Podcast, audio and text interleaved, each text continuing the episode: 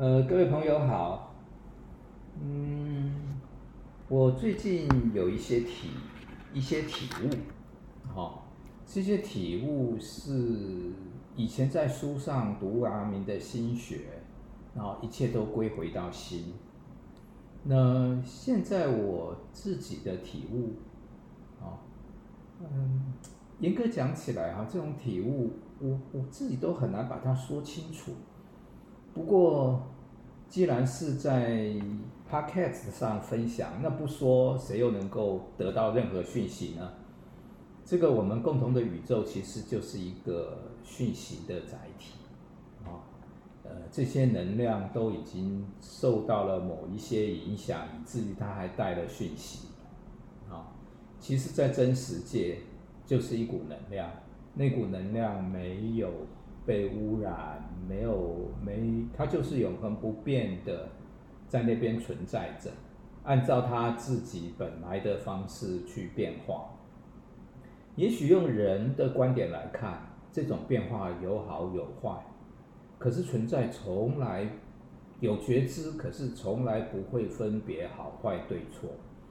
啊。它它就是这样子自然的存在，是人为的觉得啊、呃、有善有恶，有光明有黑暗，那存在就是存在，怎么样流动变化，它它就是存在，连存在这两个字其实都不需要说出来。那么古书上其实一再的说，那我的连结当然主要是从道家跟佛家，特别是后期从佛家的一些。经典上让我有了一些突破，好，体会到哦，真的，嗯，有我最极深，有了自我啊这种习性啊，对我来讲，罪其实就是一种习性。因此，基督宗教说啊，你是有原罪的，因为没有没有习性就不可能啊，没有习性就意味着你还在本真的状态。所以有了习性，你可能是任何一种变形的存在，然后跟那个本真是有某一些断裂的。那这个自我到底如何出现的呢？坦白说，佛家说无始以来不可说啊，说了也也说了就背离了本真了啊。所以，可是不管怎么样，我今天还是来想来谈一谈，自我啊。呃，延续着人类图的这个大脉络，啊，呃，四种制约。第一种制约就是所谓还没有时间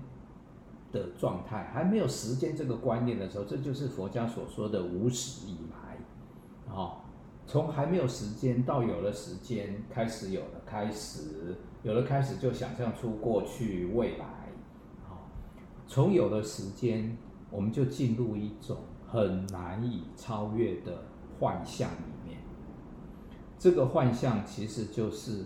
某一种嗯觉知，又进一步的开始有了分别心，有了好坏对错、二元分别的这种习惯，这种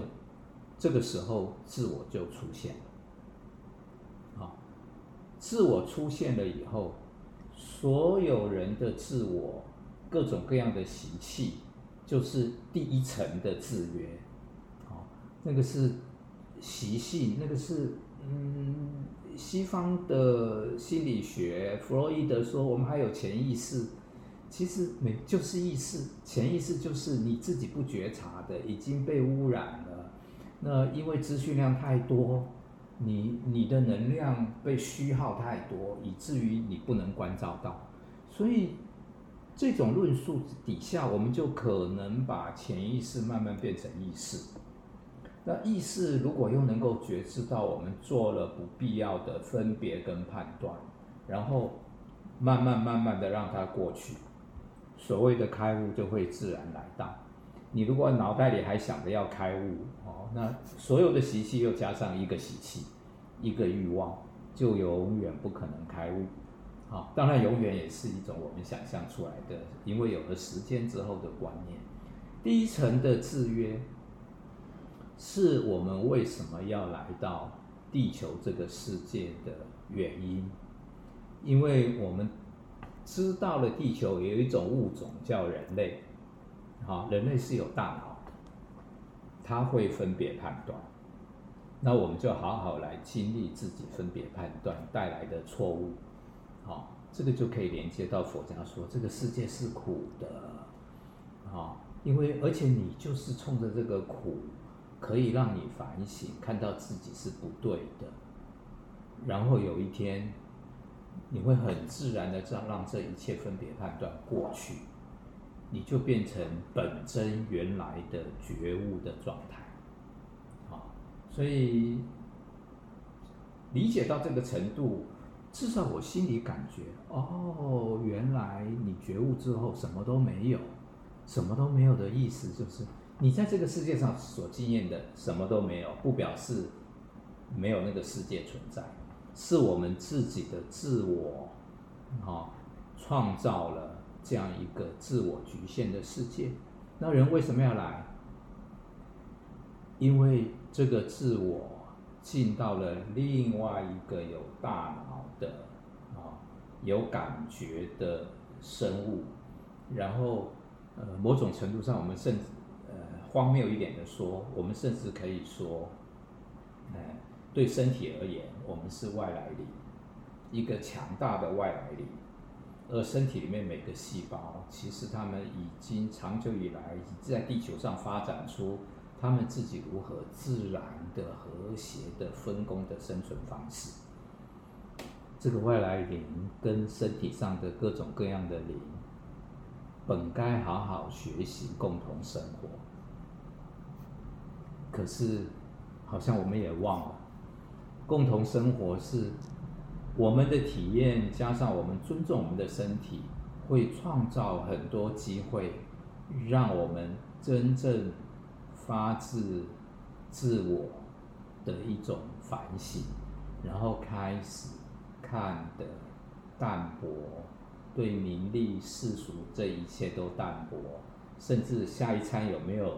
都能够很淡薄的处理，啊，正到那个时候，我相信，我相信真是天神也会送食物来的，啊，不过境界还没到，啊，这个境界是假不了的，啊，所以人的第二层制约，其实就是人类图要告诉我们，啊，我们这身体这个能量场的基本结构是怎么样？呃，人类图的主流告诉我们说，我认为他们跟他们跟我最不一样的地方在于，他们认为那些制约，你就应该顺着那些制约活出你自己。可是从刚刚的表述当中，大家可以看到，我把对身体而言，我们是外来力，做客有做客的礼貌，啊。你应该因为你这个灵，而你更能够帮助你的身体好好发展，好合理的发展，而不是扭曲它的发展。啊，诶，像，如果任何人生活正常，是不会变近视眼的，不会弯腰驼背的，啊，所以我们如果能够想到这一层道理的话，就会看到说，哦，原来我来之前就已经知道。我得好好跟身体相处，好。可是我们来了之后，常常就受到第三层的污染，第三层的制约，就是你要取得这个身体，你得进入子宫，啊，有机会的时候取得有了精子跟卵子的结合，啊，他们生成了，然后你才可以进入成为外来灵。那我们在这个过程当中，哈，忘掉了很多很多事情，啊，以至于我们对于人生到底是怎么一回事，啊，我们应该怎么跟人家相处，其实是我们的父母亲、我们的亲戚、兄弟姐妹，特别是我们的兄长。哦，我们做一个啊，呼吸都还有困难，人家把你一捏，你可能呼吸就进行不下去的这种状态，你你当然得顺服。于是你的顺服本来来之前，你觉得说我要好好跟身体相处，学会顺服真理，然后被制约成我要顺服比我有力量的、比我有权势的、比我有钱的人，我不能活出自己。人类图的价值在说，哎，不管怎么样，你先把第二层制约懂了，活出来。可是，在我看来，这不够，你得继续的跟身体好好相处之后，跟身体打商量，发个愿，说谢谢你们。哪一天我真的到那个境界的时候，我绝对不会忘记你们。所有那个每一个细胞都有自己的灵觉，你愿意感恩这些？陪伴你共同做你生命功课的这些伙伴，当然他们的绝世远不能跟人比，可是他我们也都曾经只是这么一个微小的细胞，啊，所以有了这个认识之后，佛家所说的平等心就会是越来越自然的出现的，而不是。像学者专家讨论说平等是什么？要有定义，一有定义啊，你又多了一层束缚，你的制约又更牢不可破啊。嗯，甚至有我们学界尤其多这种人，那已经被污染执着到说没有定义无法讨论啊，那你就都不要讲话。这种人偏偏又喜欢跟人家辩，就是以前的自己啊，我以前就是这个样子。好，所以第三层的制约，就是你你带着这个身体，日常生活里面会碰到的人。哦，现在科技进步啊，我们透过 Podcast，甚至你我素未谋面，你我也已经进到你的日常生活世界里面。只要你愿意打开，耐着性子的听，即使我听到的，呃，我所讲的跟你自己想的不一样，你也愿意耐心的听。我觉得，我我真心觉得，跟不一样的自我相处就是一种修炼。啊，我自己觉得我稍有进步。啊，以前跟我想法不一样的人都会让我生气。啊，只是我不敢生气，因为从小打架从来没有赢过。好，所以我也努力的把我的脾气修得更好。啊，不管怎么样，我我还是进步了。啊。所以，当我们能够意识到说，哎，别人跟我们不一样，我已经进行了分别判断了。所以，别急着要别人改，先让自己的分别判断。为什么有这些分别判断？第一层的这种习气是如何的牢不可破，我们就已经在做我们自己的真正的修行了。啊，修行绝对不是要别人修。道德绝对不是用来要求别人的一个标准啊，这个是我一再提醒我自己的东西啊。尽管，即便我一再提醒自己，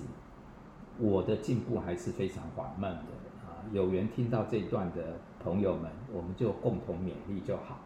那第四层制约是什么？第四层制约是不在我们日常生活圈里面的。各种各样的影响力，在这世界现在太多了，媒体、新闻报道、各种各样的书籍，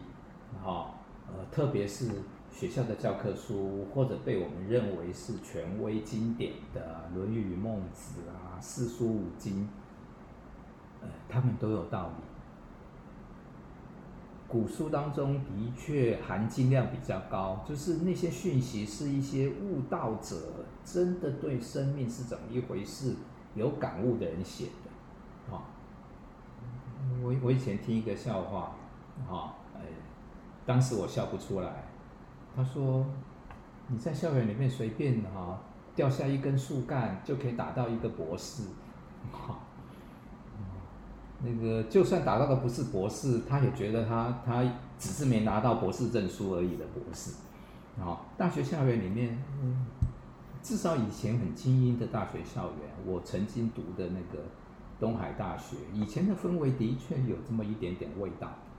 好，那现在怎么样？我已经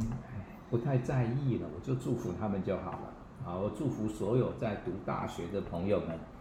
都知道大学是。创造一个环境，每一个人虽然都还不知道真理，可是是把追求真理当做自己心心念念所在。然后我也体悟到，那些真正悟道的人，从来不会把真理挂在嘴边，不像我，整天还必须说我要追求真理，提醒自己。好，所以第四层制约，嗯，曾经存在，现在这第四层制约，很多时候甚至比第三层制约还无所不在。你甚至独处的时候都可能听我的 podcast，我的 podcast，因为我不是悟道者，你也别太当真，好、哦，这个我们就是相互切磋的有缘的朋友而已。好，那么就拉回来谈人类图了，啊、呃，人类图首先呃有九大能量中心，这个是我们看图的时候可以看到的。不过今天我想重点是要。简短的介绍一下，人类图分出四四种类型的人，啊，第一个类型是最普遍存在的生产者，他们的荐骨中心是因为被设定了，所以能量非常容易在那边按照某一个模式流动，因此他们常常会有源源不绝的，啊，只要他还清醒着，他感觉上就会有能能。呃，源源不绝的动力，可以让他去做他想要做的事情。注意哦，不要把生产者误解成为别人生产，他就是有一点，呃，这个比，嗯，至少比像我这种投射者能量充沛一点。当他想做的时候，他就可以一直做下去，那直到身体跟他抗议。啊这是第一种，书上说大概有百分之七十的人是生产者。不过这里面呢，那种这种分法是把生产者分成两大类，有一种人叫显示生产者，啊，显示生产者其实传统上归类是归类在生产者里面。那另外有一类人叫显示者。显示者他的特征啊，就是他的心，他他能够把他心念所想，啊，他不只能够，而且还有这个意愿，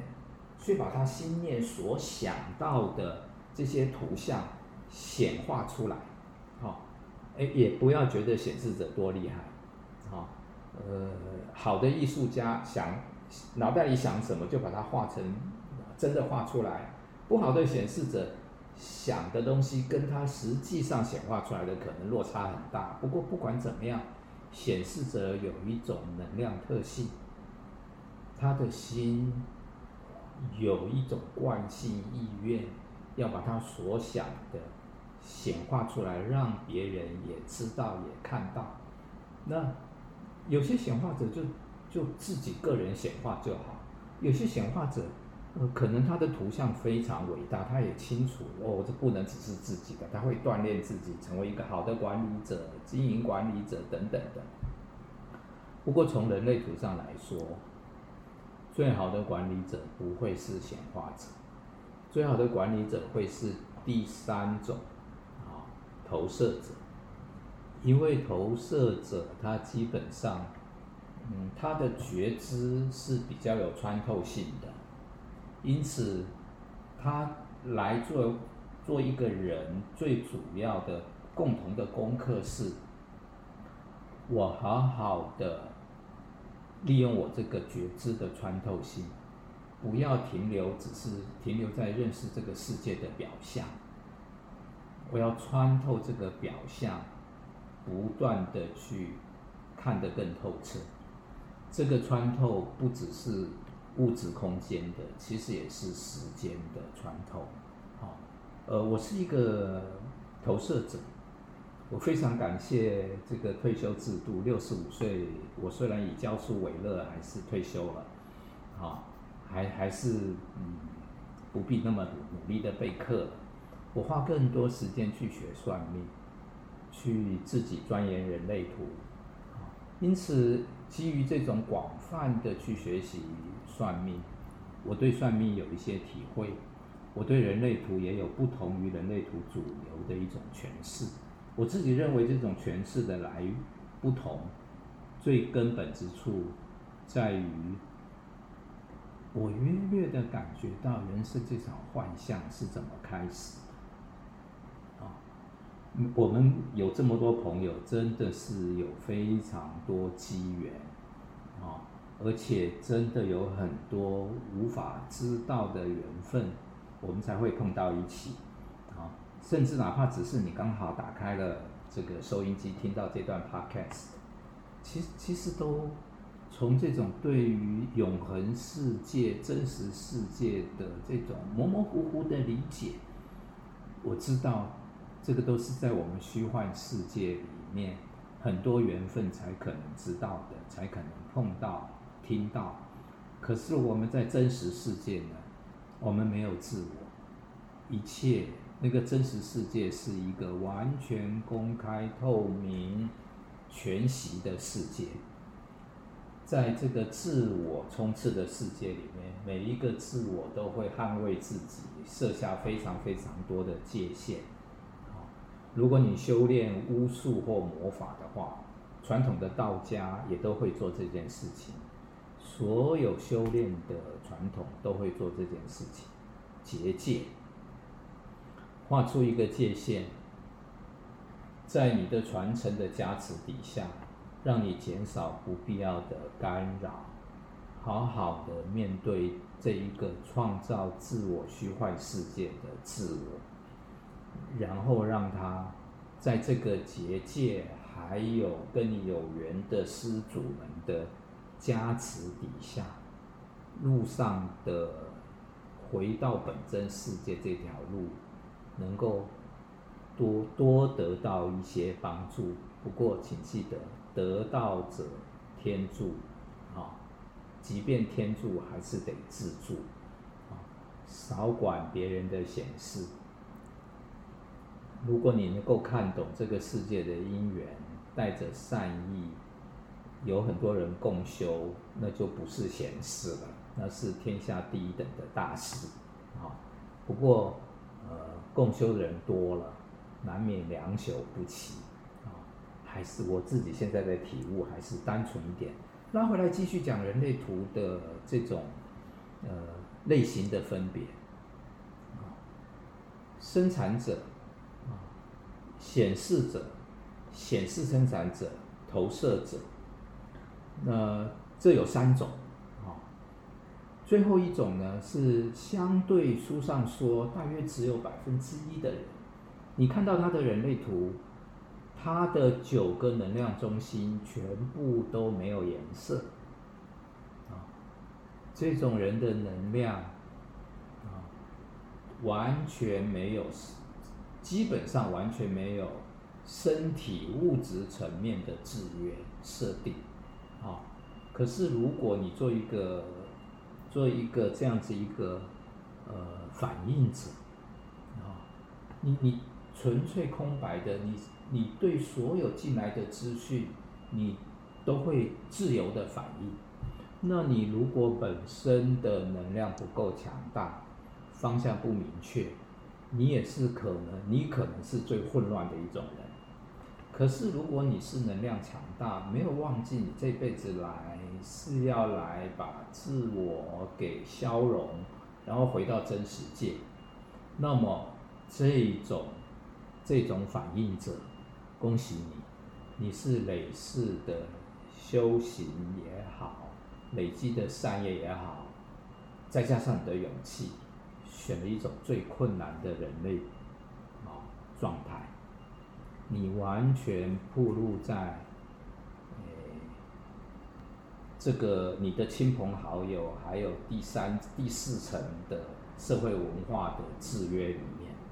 所以你不过通常我我自己的体悟是，这些反应者，他能够带着这么一个纯净的能量图网络，都没有什么制约，一定有一些特殊因缘啊。那我个人认为，他要很有勇气。完全不带任何身体上的结界，那减少很多不必要的干扰的设定，来到这个越来越难搞的世界里面来修行。好，不知道大家，特别是对人类图稍有所涉猎的人，听了我这种不同主流的啊，虽然主流说就是这四种或五种的人格这种呃类型啊，不过我所讲的每一个类型的分类，其实是加了我自己的自以为是跟污染，因此非常。如果朋友们愿意给一些回应，甚至可以，我们可以约一下比较友善的交流一下，啊，嗯，我是非常期待的，好，好，今天就讲到这边吧，啊，谢谢大家的聆听。